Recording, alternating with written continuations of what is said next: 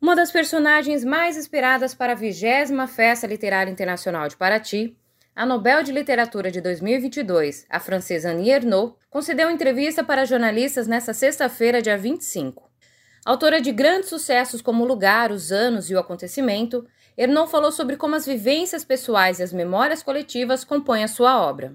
A francesa, que ganhou notoriedade principalmente após receber o Prêmio Nobel de Literatura em outubro, relatou o momento que soube da premiação e afirma: o sentimento é de total irrealidade, como se a alma se desprendesse do corpo. Sobre a quantia recebida junto com o reconhecimento do Nobel, Ernaux disse que nunca teve tanto dinheiro e a sensação é como ganhar na loteria. Segundo ela, isso muda o olhar sobre as coisas.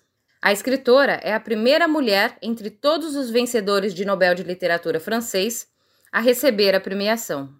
Ao questioná-la sobre quando foi que ela se sentiu plenamente uma escritora, ela afirmou que nunca se sentiu de fato e que, no fundo, ela é apenas isso, mas que ela tem consciência de que essa é uma questão de vida ou morte. Isso ela sentiu ao escrever o livro O Lugar sobre o pai dela. A autora Ernie Ernaux participa neste sábado às três da tarde do painel Diamante Rubro com a escritora gaúcha Verônica Stinger. De Paraty, no Rio de Janeiro, para a Rádio São Paulo FM, Letícia Holanda.